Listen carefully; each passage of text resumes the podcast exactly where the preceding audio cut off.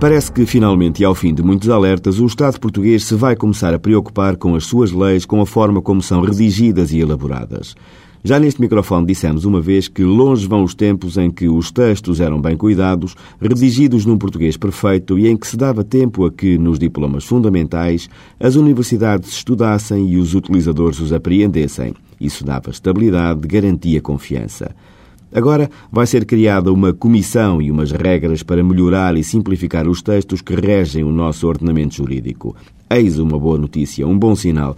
Desde logo porque não é daquelas medidas que com reflexos imediatistas, mas sim com efeitos positivos no futuro. Mas isto também não chega. Era importante, por exemplo, que ao nível dos julgamentos fosse pelo menos testada a possibilidade de a fundamentação da matéria de facto apurada ser apenas desenvolvida se os interessados discordassem da decisão, o pedissem expressamente ou pretendessem recorrer.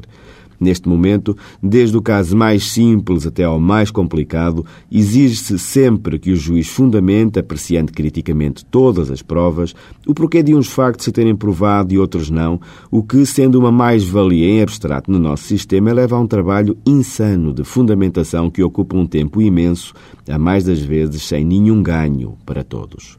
Repare-se que a grande maioria das decisões proferidas nos tribunais nem sequer são objeto de recurso, porque quer advogados, quer arguídos, quer partes assistem aos julgamentos e são os primeiros a verificar a prova que se produziu.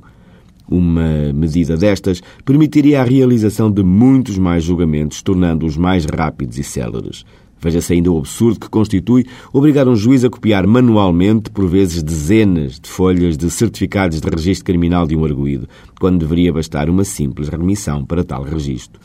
Por que é que este tipo de sugestões não é seguida? É uma pergunta que fica sem resposta, mas infelizmente não é caso para admiração.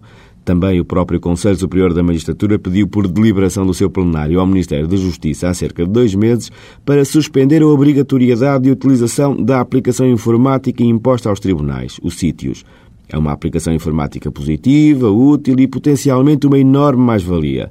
Mas porque o sistema não tem capacidade de resposta para esta obrigatoriedade, bloqueia com frequência, originando atrasos, adiamentos e exasperações perfeitamente desnecessários. A solução seria fácil e foi o que foi proposto. Parando a obrigatoriedade, baixaria a pressão sobre os equipamentos e melhoraria a sua capacidade de resposta. Mas será que o Ministério da Justiça deu resposta a esta sugestão? A resposta não é difícil, pois não?